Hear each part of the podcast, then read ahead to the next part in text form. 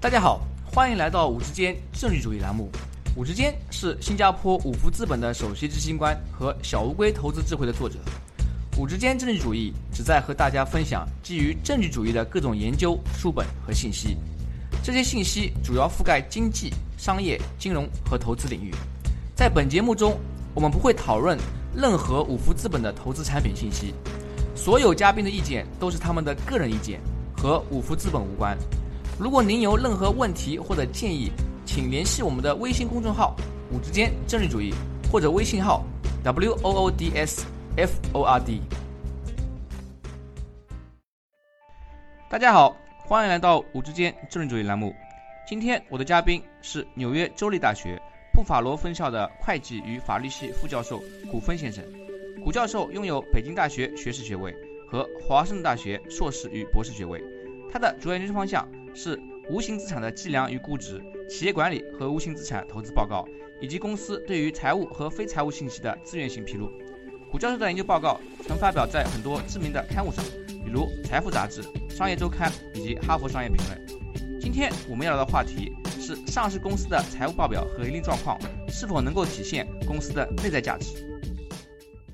古教授你好，欢迎来到我们的节目。你好，之间非常高兴有机会在这里和大家交流我最新的一些研究成果。今天要讲的第一方面呢，是我最近的这个研究论文。在您的研究论文《Time to Change Your Investment Model》中，您做了一个非常有趣的统计。假设我们在过去三十年购买那些盈利达到或者超过分析师预期的公司股票，并卖空那些盈利没有达到分析师预期的公司股票，那么我们每年能够获得多少投资回报？能不能为我们的听众朋友们简单介绍一下？该统计背后的逻辑，为什么要做这样一个统计？好的，这个统计呢，就是我我的这篇呃研究论文的最终的一个出发点。之所以要做这么一个统计的这个分析呢，后面是基于两个考虑。统计分析后面呢有两个因素，第一个呢就是呃对于上市公司利润预测的这个重要性，利润也就是收益，呃会计上的收益。那么这个利润及收益的预测呢，是呃股价评估以及呃分析当中最重要的一个步骤。那么我们现在所常用的这个呃股票价值的估值的模型呢，呃基本上已经通行了有将近一百年了。那么最初的这个创办的这个呃本杰明呃格兰姆先生他的这个理论体系呢，现在依然是。华尔街以及各国这个呃投资证券分析的这个最根本的呃理论，那么这个理论的基础呢，就是呃建立在对上市公司未来利润预测这么一个步骤上。那么有了利润预测之后呢，进一步呢对照公司现在的这个股价，那么呃通过这个对照呢，做出这个对一某一个呃某个股票应该是持有呢，还是应该卖出呢，还是应该买进这么一种推荐。那么将近一百年来呢，这都是这个呃财务分析师所进行的最重要的这个分析工作。那么这是呃第一个第一个要素。第二个要素呢，我们这个统计里面的呃最重很重要一部分是关于分析师呃对于公司利润的这个预期。那么这个后面的考虑是什么呢？前面讲了这个利润的这个预测。那么利润预测完了之后呢，等公司实际报出实际的利润的时候呢？这个投资者以及分析师呢，呃，会对公司这个每个季度的这个利润情况呢，有一个综合的评估。那么这个评估呢，有一有一个尺度，这个尺度呢，就是投资者在公司报利润之前的对利润的预期。那么呃，在这个比较发达的资本市场，比如说欧美一些其他主要发达国家资本市场，这个市场预期呢，通常是用这个分析师。呃的这个利润对公司利润预期的这个方式呢来表达的，比如说一个上市公司，如果分析师认为这个季度呃它报的利润应该是每股一块钱，那么这个在很大程度上呢也就代表了市场呢对这家公司这个季度盈利情况的一个预期。当然，如果一个公司的股票有很多个不同的财务分析师跟踪分析的话，那么市场预期呢也就取决于。这些分析师呃对这家公司利润预期的平均值，那么这个就是我在这个文章里面这个统计呃分析后面的第二个要素，就分就是分析师对公司利润的预期。那么这两个要素加在一起，第一个是未来利润的预期，第二个是这个分析师对利润的预期，就是我们这个整个这个统计的分析的根本思想。那么之所以要做这么一个统计分析呢，是因为这个上市公司报了利润之后，这个利润到底是不是好消息呢？不取决于利润本身，不取决于公司在这个利润报表里面说的一些呃细节什么，取决于这种利润呢是不是达到了市场的预期。如果达到或者超过了市场的预期呢，那么这就是一种利好的消息；如果没有达到，或者说是远远低于市场的预期呢，那么这就是一个不好的消息。那么随之到来的呢，就是股价就会下跌。如果超过市场预期呢，一般来讲呢，在通常的情况下呢，公司的股价呢就会上升。啊，所以把这两句两个因素加在一起呢，就是我们这个要做这么一个统计分析的最根本的出发点。好，那么在这里呢，啊，帮助我们的听众朋友们更好的理解您刚刚给我们的解释啊，就是说啊，在目前我们的主要的华尔街还有投资界，他们对于公司股价的预测。啊，或者是投资推荐呢，是基于这么一个逻辑框架，就是我们的分析师他们会对公司利润有一个预期，然后到最后公司真实报出来的那个财务的利润，如果超过了分析师的预期，就会被大家解读为利好，因此呢，公司股价会上涨。反之，如果报出来的实际利润低于分析师之前的预期呢，就会被市场解读为利空，因此股价呢更有可能下跌，是不是这么一个逻辑？对。就是一个是好消息，一个是坏消息。那么，如果这个思想要实际要操作的话，实际上是存在有很多困难，因为要求这个呃投资者呢，要实际上要预测到两种呃两两种情况，一种呢就是说这公司未来的利润是多少，这个我们在前面讲过呢，是这个呃股价分析里面最重要的一步。另另一方面呢，就是说不仅要预测到未来利润是多少，还要预测到。准确预测到这公司报出来的利润会不会超过市场预期，或者说低于市场预期。所以实际上呢，如果能够同时做到这两方面的这种呃投资者呢，应当是非常少的。因为你要两个预两两个预测都能够测准的话，实际上这个是非常在现实当中是非常难做到的。那么回到为什么我们要做这么一个统计上的分析呢？那么我们最后的这个出发点呢，是为了是为了来呃具体来评估。如果有人真能做到这样，两两个部分都能够估计的非常准，那么在一种非常非常理想的状况之下，那么这么样这么一个精明的这个呃非常优秀的投资者，那么他呃能够在市场一般市场条件下能够盈利达到多少？嗯，那么这显然是一种最佳状态。那么在实际的这个操作当中呢，绝大部分人呢，可能百分之九十九的时候呢是达不到这种状态的。啊，这是等于说就是一种上限了。那您的研究显示啊，如果确实能够买到盈利超过分析师预期的股票，卖空那些盈利不如分析师预期的股票，能够产生的超额回报呢，从八十年代的每年百分之二十左右，逐渐下降到二零一五年的每年百分之八左右。这个结果说明什么问题？我们应该如何解读？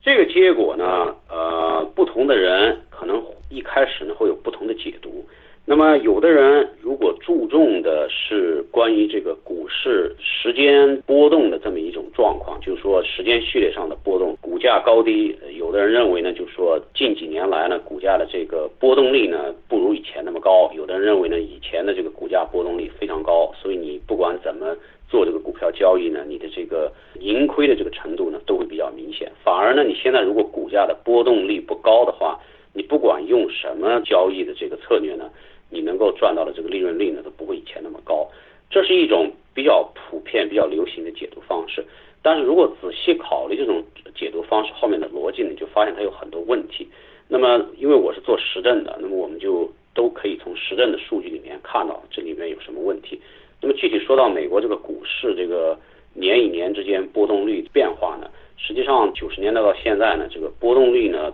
变化不大。那么这个有的年份可能会有有有这个有利润，有的年份没有利润，这个所谓牛市跟熊市的差别。但是呢，这个长时间来讲呢，股市的这个波动呢，啊，它的没有一个明显下降的趋势，反而最近这些年呢，也从这个金融危机结结束以后，二零一三年整个股市大概标准普尔五百的这个指数回报达到百分之三十几，后面几年也都非常高。那么金融危机那几年呢，下降的幅度也非常大。所以呢，很难找到这种说法在实证上面的支持。那么剩下的解释呢，就是我们在文章里面所着重探讨的我们的观点，就是说，呃，是由于这个财务报表呃里面所包含的信息呢，对于这个企业经营程度以及企业价值的反应能力呢，越来越。那么在八十年代的时候呢，可能这个问题还不太明显。随着九十年代以及到最近这十几年的这个经济情况的变化呢，这个问题变得越来越明显。那么最后呢，这个投资者从以前的经验里面就总结到呢，就是说这个公司这个利润啊。越来越不能反映公司真实的经营状状况以及公司本身这个经济价值。那么，他们一旦投资者有了这种结论之后呢，对于你公司报的这个利润是不是达到了这些分析师所设定的预期，就不是那么在乎了。那么这样呢，呃，所能够这种这种呃，我们一考察的这么一个投资策略所能够得到的利润率呢，就最近几年呢，就一直都在下降。就我们后来这个文章发表之后呢，又做了一些延伸性的分析，用了最近两三年的这个数据，结果发现到二零一三年呢，连这个每个季度百分之二都达不到了，呃，也就是百分之一点七左右，一年呢也没有原来百分之八那么高，也就百分之六左右。啊，那么在这里呢，我来帮助大家啊，更好的理清一下这个逻辑啊。这个逻辑就是说，一开始啊，在比较传统的投资分析框架里边呢，大家觉得。公司股价应该反映其利润啊，包括它现在最近的利润以及未来预期的利润。但是呢，您的研究显示，我们的呃上市公司这些财务报表报的这个利润，它其实和公司真实的经营业绩差距越来越大。因此，到最后你看到，不管是分析师对于公司利润预测也好，或者是啊上市公司他们后来实际报的那些财务利润也好。它已经越来越不能反映公司的真实经营状状况和竞争啊优势，因此呢，基于这个利润去对公司股价进行分析，并且买卖操作呢，能够获得的回报就越来越低。就是这么样一个逻辑，你你总结的非常非常准确。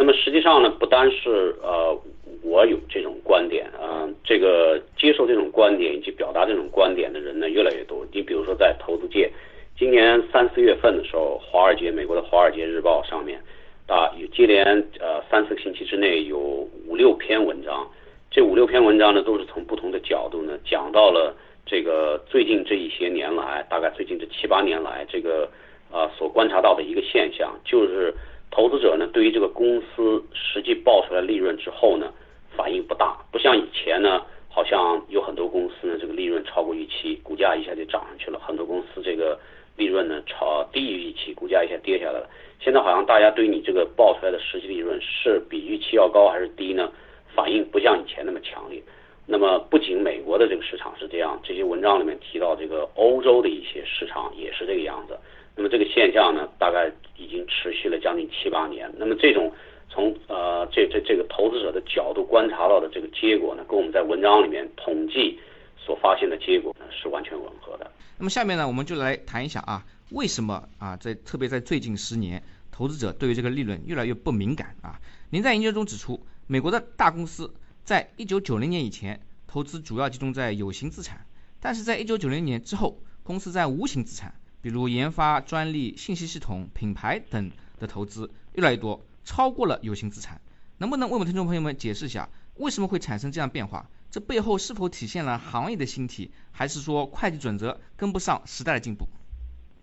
嗯，这两部分呢都有都有关系。那么最主要的呢，当然是这个主要发达资本主义国家，包括美国在内的呃这些国家行业的兴替。这个行业的兴替呢，不是说最近这几十年才有的。实际上，你考察资本主义的历史，从第一次工业革命一直到现在，啊，每过那么几十年呢，都会有一次比较大的这种产业的兴替，新兴产业。逐渐发展起来，代替这个旧的产业。但是这次产业兴替的一个非常与以前不同的特点是什么呢？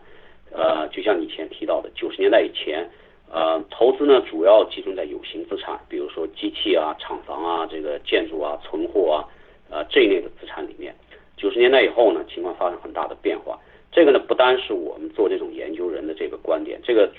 越来越多的这个经济学家呢，利用各种统计的方法跟这个数据呢。也也逐渐的把这个这么一个趋势的变化呢，就研究的非常清晰了。那比如说我最近看到的一份研究报告，他把这个个有形资产跟无形资产投资的这个在经济中占比的这个比例啊，一直追踪研究到四十年以前，大概是七十年代中期、七十年代末到现在四十年以前。那么你四十年的时间呢，实际上不算太长。在那个时候呢，这个有形资产的投资呢，在整个经济，在美国这个整整个经济中占比呢，是年呃每年呢大概有百分之十五。那无形资产的投资呢，占比呢也就不到百分之十。无形资产呢，也就是指这个专利啊、研发、啊这个商标啊、品牌啊，以及这个软件还有职工培训等等这些呃没有这种具体的这个物质形态的这么一种资产。那么这是四十年以前。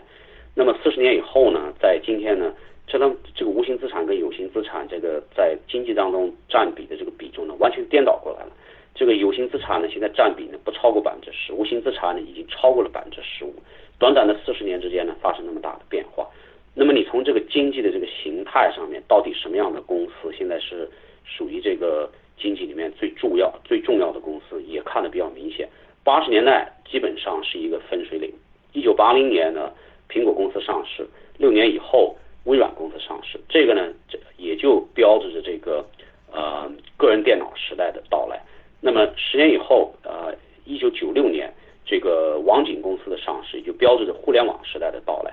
到了两千年以后，这些谷歌啊，以及更新的这些公司上课，呃，是逐渐上市。那么这些公司不断的发展，到今天呢，已经是经过了很多次这个行业的行业的兴替。那么到呃现在这个时代呢，这个无形资产的投资已经远远超过有形资产。那么有一些这个比较权威的统计呢，就显示，在美国最大的五百家的这个标准与普尔的这个公司里面呢，呃，你如果看一个公司的市值，如果这个基数是一百的话，那么有至少八十是来自于各种各样的无形资产，只有剩下不到二十呢是来自于有形资产。您刚刚向我们介绍了啊。公司在无形资产中的投资越来越大，这对于我们公司的财务报表意味着什么？对于投资意味着什么？这个对于财务报表的这个影响呢特别大，因为这个财务报表呢，现在的这个财务报表的基本模式呢，还是跟一百年一百年以前那个呃那次工业革命时候的这个模式呢，没有没有很大的差别。啊，两年以前呢，我出版过一本书，这本书这个中文翻译的名字呢叫做。会计的没落与复兴，这个中文译本呢，这前两个月呢，由北京大学出版社出版了。这个书呢，在美国呢，引起了很大的轰动。其中第一章呢，开篇讲的就是这个会计制度啊，在最近这一百年当中呢，没有很没有基本上没有什么呃有意义的变化。我们用的一个实证的例子呢，就是这个美国钢铁公司。美国钢铁公司当然在今天呢，是属于这个一个非常不重要的产业部门了。那钢铁在美国。不是一个现在不是一个非常重要的产业部门，但是回到一百年以前呢，那是当时的美国的高科技。那么在世界上这个钢铁制造业当中呢，也是拥有最高的技术、最高的生产力。你看当时当时这个美国钢铁公司的这个它的董事里面呢，都有像什么 J.P. Morgan 啊，还有 Rockefeller 这种人在，那你就知道当时这家公司在美国经济里面的这个占的地位是什么。那么你对比一百年以前美国钢铁公司的财务报表，跟今天美国钢铁公司的财务报表，除了上面的日期以及这个具体的这个数额不一样之外，基本结构以及这个最关键的这个呃这这个这个信息完全一样，你很难相信两份相差了一百年的同一家公司的财务报表。那么这也就非常非常清晰的告诉大家呢，这一百多年当中呢，这个财务报表的这个基本的体系呢。没有太大变化，尽管这个经济的这个呃结构以及这个行业的这个呃各种各样的形体已经进行了很多轮，但是财务会计报表基本不变。那么对投资呃什么什么这个影响呢？我们可刚开始的时候我们谈过这个利润预测对于这个投资的这个无比重要的作用。那么当这个企业的这个财务报表没有反映现在最重要的这个投资，也就是无形资产的投资。你可想而知，财务报表报出来这些这些最关键的数字，比如说盈利啊、总资产额啊，以及这个股东权益这些数据，以及呃根据这些数据算出来的一些主要的财务比例，那么这这些这些所有的信息呢，都会完全这个脱离这个企业的真实经营状况跟呃企业的商业价值。我相信有一些啊学过一些会计的听众朋友。他们可能会提出说，目前我们的财务报表里边应该是有一些栏，比如说像无形资产 （intangible asset）。嗯。那在您看来，是不是这样的呃这个财务报表的这些指标啊，还不足以反映我们刚刚谈到的过去四十年的这些产业兴替造成的无形资产更多的投资？这是一个非常好的问题，我很高兴你问这个问题，因为这个很多人可能有这种印象，说我们平时呃有如果稍微留心一下这些这个比较有呃代表意义的公司，偶尔会在他们财务报表里面看到一些这个属于无形资产的这么一些项目，嗯，比如说这个专利啊，或者说品牌啊，很还有一个很大的一个项目就是商誉。就是这个公司做并购以后所产生的这么一个差别，嗯啊，那么这些这些数字呢，他们呃或多或少呢会对公司的这个呃这个这个财务状况呢会有一些启发性的意义。但是呢，有一个很大的问题就是什么呢？就是说，刚才我提到现这个呃现在这个财务会计这个体系跟一百年前相比没有多大变化。公司对财务资对这个无形资产的投资呢，主要是在内部进行投资，比如说这个高科技公司。他们进行的研发，对下一代产品的技术的研发，绝大部分时候呢是在内部开发。那么公司对这个品牌，呃以及这个人力资源这些方面的投资呢，绝大部分时候呢也都是在内部开发。当然也有公司通过呃兼并的方式，或者说单独购买这些资产的方式获得这些资产，这种例子也不少。但是呢，绝大部分时候呢，公司都是通过内部开发的方式呢获取这个无形资产。那么在现在这个会计体制之下呢，内部开发的这个成本。对无形资产进行内部开发的成本呢，是不被计入到这个资产总额里面的。那么它这个计法呢，就荒唐。就说我不管你这个投资最后产生的后果是什么，哪怕是一项非常成功的对无形资产的投资，比如说新新药的这个研发、新型软件的开发、新技术的开发等等等等，那么所有的这个开发费用呢，都是被记到当期的这个费用里面的。那么带来的后果就是，你研发费用越多，你的这个利润呢越低。那么很多这种这种这个产品还没有完全上市的公司，它没有利润，都是亏损。其中一个最主要的原因呢，就是它的这个大笔的研发费用呢，都直接从这个呃费用里面呢给它给冲掉了。那么当然不会有任何利润了。那么我们现在回到您的研究啊，您在研究中指出，由于我们刚刚讨论过的原因，公司的财务报表和盈利呢不能再正确反映公司的价值，因此也不能有效预测公司的股价。因此，在研究中，您提出，分析师们应该抛弃以前过时的分析方法，把注意力集中到分析公司的策略性资产上。能不能为我们简单介绍一下，如何定义这个策略性资产，如何对其进行估值？好的，这个策略性资产呢，啊，有三个特点。第一个特点呢，就是说它跟这个其他资产一样呢，呃，能够为公司呢提供这个价值，特别是在在未来呢为提公司提供价值。那举举一个例子讲呢。比如说，这个一个公司的这个不断增长的顾客群，那么如果顾客群在不断的增加，那么这些新顾客为这个公司带来新的这个收益的话，那么在未来呢，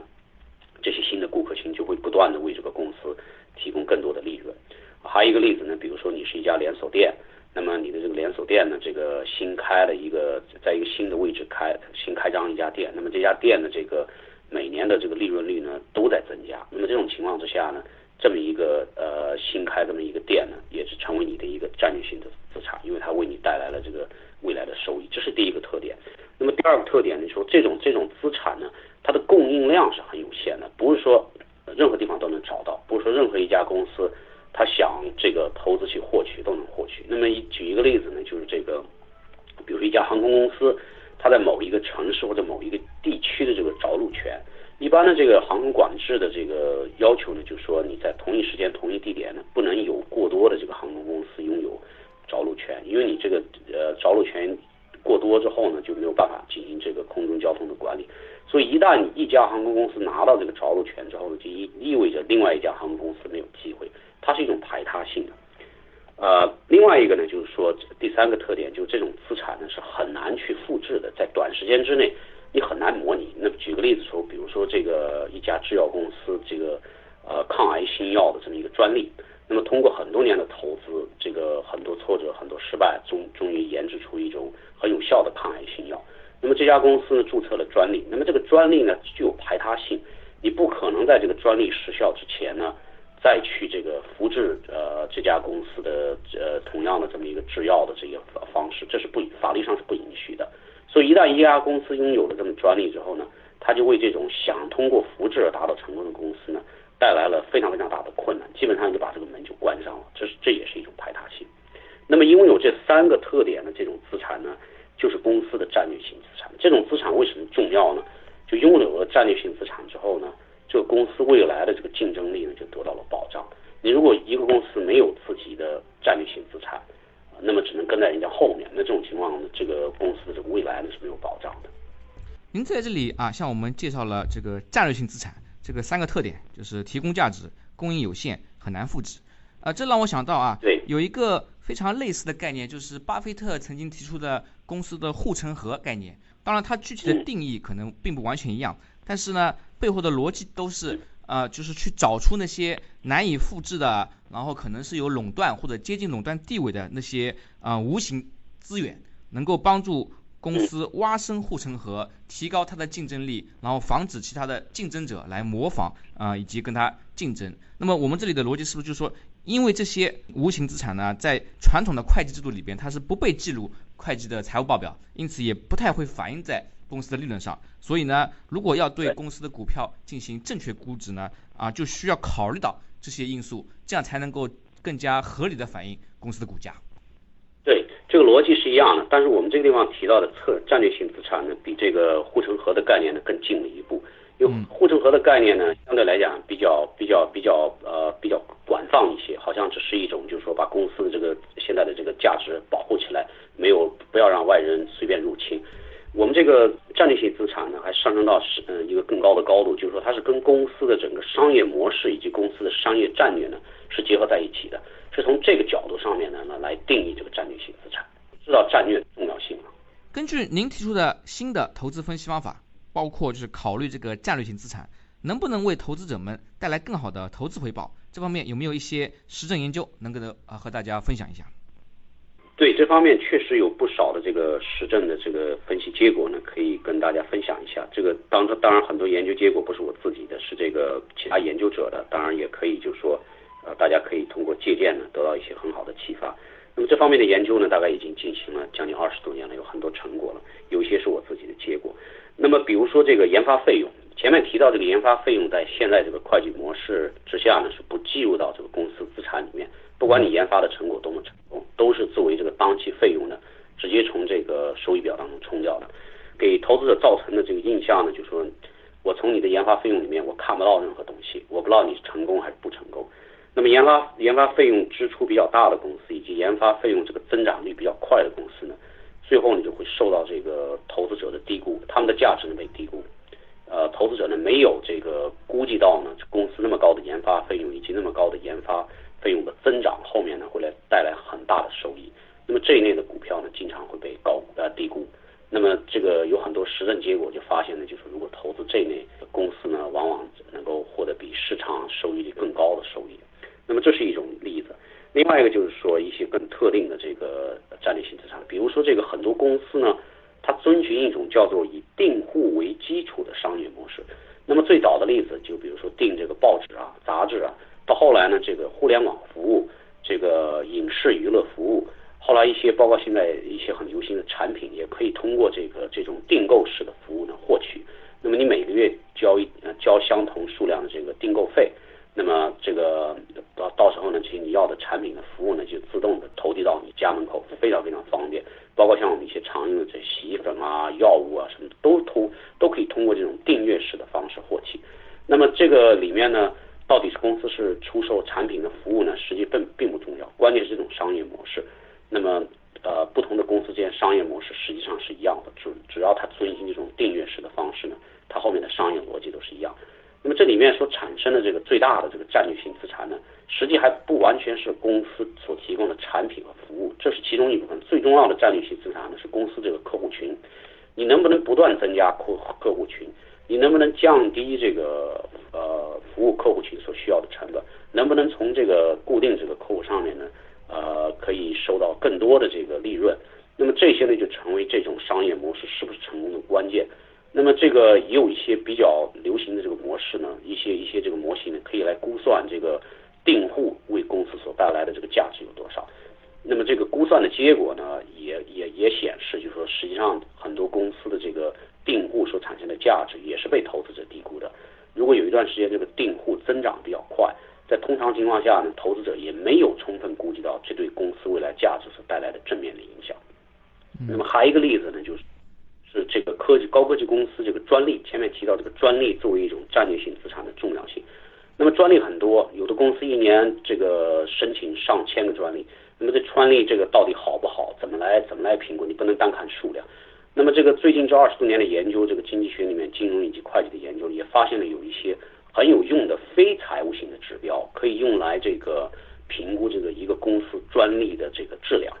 不但是数量，而且更重要的是质量。那么这种这种评估的这个研究呢，也发现这个投资者呢，往往呢不能够真正的理解公司这专利的内在质量，因为这确实也比较难。很多专利是跟这个科学技术有关的。一般投资者如果没有这方面的背景知识，确实很难通过一些他们可以接触到的信息来判断一个公司这个专利的价值有有多高。那么这种呢，也为这个真正懂得如何评估专利的这个投资者呢带来很多机会。那这里呢，谷教授跟我们分享了啊一些比较有趣的方法和策略啊，如果我们去基于这些方法呢，就有可能啊获得比市场平均回报更好的投资回报。那么刚刚啊，您提到一个非常有趣的这个事实，就是对比美国钢铁的啊财务报表，一百年前跟一百年后，两份财报几乎一样啊。我在想，嗯，对于公司在无形资产中的投资越来越大这个变化，政府的监管层，嗯，应该也不会说完全毫毫无察觉。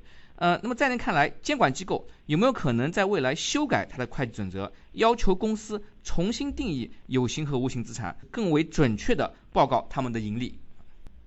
这这这个问题非常重要，很高兴你这个提出这个问题来。我呃在这里呢花一点时间呢给大家来说一下这个政府监管部门对于无形资产占比越来越大这一现象的反应。总体来讲呢，政府监管层对这一经济现象的反应呢不是特别强烈，有一些反应，但是总体来讲呢不是特别强烈。最早的反应是在什么时候呢？可以在这个美国的这个。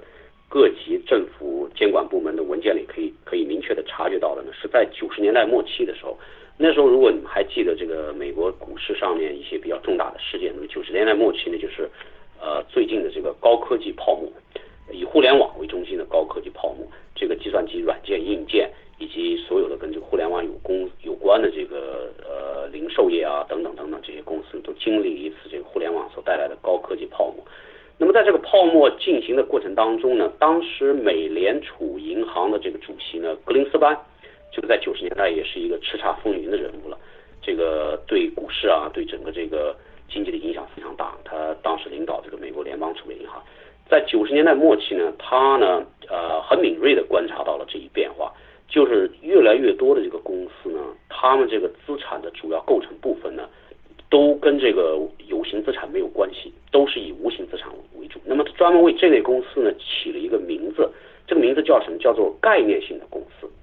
这个公司呢，就只有一个概念，只有一些想法，只有一些无形资产，它没有一也没有一些传统的资产，比如说存货啊、厂房啊、这个机器设备啊等等等等，土地啊你都见不到，就是一些想法，就是一些概念。那么他意识到了这种公司在经济里面越来起到的越来越重要的作用，以及这个政府监管层缺乏对这类公司的最基本的经济信息。这些公司在干什么？他们创造了多少价值？他们为经济带来什么样的风险？基本上那时候监管层呢，从格林斯潘的角度出发呢，是呃了解的非常少呢。所以他把这个呢作为一个问题呢提出给监管层。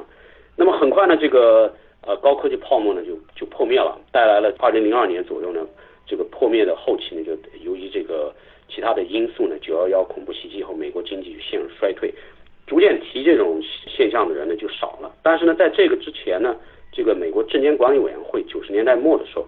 也逐渐注意到这个问题，当时还组织了一批这个企业界、学术界非常高层次的人呢进行研讨，制定了。一些这个报告，那么做出一些推荐，就说要提高这种公司在财务披露上面的这个信息的透明度，只是一些建议，并没有立法，呃或者说实施上面的任何跟进的措施。那么到了两千年以后呢，这个事情呢提的次数就不是太多。从会计制度来说呢，国会计立法委员会呢曾经在二零零一年首先提出要对这个无形资产的制呃会计报表制度进行修改。但是后来呢，由于各种各样的原因，比如说高科技泡沫呃破灭了，这个恐怖袭击以及后来的这个次贷危机等等，这个事情也不了了之。最近呢，是在两年以前，大概零二零一五到一六呢，又把这个事情提出来。为什么要提出来呢？就因为我开始讲到了这些经济学家的这些分析呢，也越来越表明这无形资产的重要性，不能再忽略了。那么经过两年的研讨之后呢，也不了了之，因为从会计的角度出发呢，这个无形资产的很多经济特征呢，会计传统的记账的这个思维呢是格格不入的。在现在这种条件之下呢，主导会计呃立法的人呢是没有办法，是不不能接受这种资产也应该计入到这个财务报表资产栏目里面这样一种想法。所以我个人的估计呢，就是在相当长一段时期之内呢，这种资产呢会继续游离于企业的这个会计报表之外。只有真正对这种资产比较了解的投资者呢，才会从对这些资产信息分析里面呢，呃，得到真正的价值。您的研究啊，我们刚刚说了很多其中的细节，主要是基于美国的公司样本。那么在中国的上市公司中啊，我相信我们的很多听众朋友肯定会很感兴趣，是否也存在类似的问题？中国的这个公司呢，我做的实证研究不多，但是呢，从我对中国这最近这三十年来一些新兴产业、新兴公司的发展的这个趋势来看呢，我个人觉得呢，中国也有一些公司存在类似的问题。你比如说像这个腾讯啊，像百度啊，像这个阿里巴巴啊，实际上他们这个这种客户群所带来的价值也是非常大的。你这个腾讯的好多产品，像我们这个大家都熟悉的也非常流行的这个微信，实际上它是一种是不收费的产品，那么鼓励大家使用，方便大家使用，那么就是在刻意培养它的客户群。等他拥有一定客户群之后呢，这当中肯定会有人愿意呢，通过付费的方式呢，获取这个腾讯提供的一些这个价值更高的服务，比如说这个网上的游戏啊，等等等等，一些一些更高级的支付方式。那么阿里巴巴呢，也有类似的这个商业商业战略。那么这些公司呢，他们所遵循的这个财务报表的这个模式呢，跟美国的不完全一样，但这个基本思想是一样。中国这个上市公司用的呢是这个国际会计标准。国际会计标准呢，在这方面的思路呢，跟美国是大同小异，有一些差别，但差别不是特别大，根本思想是一样。所以这些公司的财务报表呢，很大程度上呢，也不能如实的反映他们的这个经营状况。就我刚才说到的，研发成本，对这个品牌，呃，所呃所所进行的投资，对人力资源所进行的投资，这些东西，任何一个投资者从这个报表里面是看不到的，你不知道这个公司。对某个无形资产到底进行了多少投资？更重要的是，这种投资成功与否带来的价值是什么？呃，会计报表会计报表是完全不反映的。今天啊，我们啊刚刚讨论了古教授啊他的啊一个非常有趣的研究，就是对于会计制度它的一些缺陷以及对投资带来的影响。我这里呢建议啊我们有兴趣的听众朋友们啊，如果对这个话题感兴趣呢，可以去阅读古教授的新书，就是《会计的没落与复兴》。那么今天呢，由于时间有限，我们的谈话就到此为止。在节目最后，您还有什么建议或者想法要和我们听众朋友们分享一下？呃，有两点我想跟大家分享一下。第一个就是说，你刚才提到呃呃监管政府监管层，这个呢实际上就是说在。股市呢，这个是这个是一个问题。那么刚才讲了几个方面，在股市之外，国家这个经济部门对于无形资产的这个跟踪以及统计呢，实际上要走在我们会计分析之前。美国呢，具体来讲呢，大概在二零一零年到二零一二年之间呢，已经把这个呃所有公司无形资产投资已经纳入到美国这个 GDP 统计数据里面了。这个呢，在以前是没有的。那么欧洲国家呢，就更早一步，他们大概在九十年代呢，都把这个 GDP 里面的这些呃，把把这些无形资产的投资的这些数据呢，都包括在 GDP 里面了。那么这是一个非常大的这么一个改进，因为在这改进实实行以前呢，我们对于这个总体经济里面到底这个有多少在无形资产上面的投资是没有任何可靠的数据。现在有了数据之后呢，很多问题就变得更加清晰，这是一部分。另外一部分想谈一点，就是很快的说一下会计以外的问题，跟上市公司有关的这个，当然说到底也是跟会计有关。这个不知道大家就是说听说这个这种独角兽这种公司，嗯，现在在这呃呃投资界呢也是他们的这个呃影响也是越来越大了。那么在全球呢最新统计呢，大概有一百五十家左右的这么一个独角兽公司，大概有一百家左右在美国。什么叫独角兽呢？就是说他们这个作为一种未上市的公司，规模已经做得非常大。不管在什么行业，呃，大概这个他们的这个市场价值啊，已经基本上达到十亿美元的这么一个程度。但是呢，这些公司对于这个上市呢，没有任何这个呃具体的计划，他们对是否上市呢？换句话讲呢，兴趣不大。那么这里面有很多原因，其中一个现在就是说大家公认的一个比较主要的原因，就是说这些公司呢，对于这个上市以后所带来的监管的这些问题，包括这个会计制度给他们带来的问题呢，都有一些顾虑。那么刚才讲到这个会计的这些记记账的问题，这些公司都知道，你这这个上市以后呢，这个会计会给你带来很多问题，会计报表没有办法如实反映你的企业的经营情况。那么这种公司的出现，大量的这个独角兽的出现，对于为我们未来的这个投资的选择有到底什么样的这个影响呢？现在要判断还为时过早。现在呢，这个现象呢，就刚刚开始引起了这个学术界以及这个呃政府监管这个部门的关注。那么它未来到底为我们投资选择、投资的这个方向带来什么样影响呢？我觉得是一个非常值得关注的问题。您告诉我这个独角兽确实啊，我相信也是很多听众朋友们呃最为关心的问题之一啊。您刚刚提到在有一百家独角兽在美国，那中国呢可能至少也有几十家啊，那些没有上市的。那么有些独投资者呢可能啊通过私募股权投资等等啊去拥有这部分啊公司的啊股权，然后呢希望啊从中获利。但是呢，到底对于它这个经济的影响，然后对于整个投资的影响等等，可能是一个非常有趣的、值得研究的啊未来的话题。对，对我个人是这么认为的。谢谢收听五之间政治主义频道。如果您有任何问题或者建议，请联系我们的微信公众号“五之间政治主义”，或者我们的微信号 “w o o d s f o r d”。祝您有美好的一天。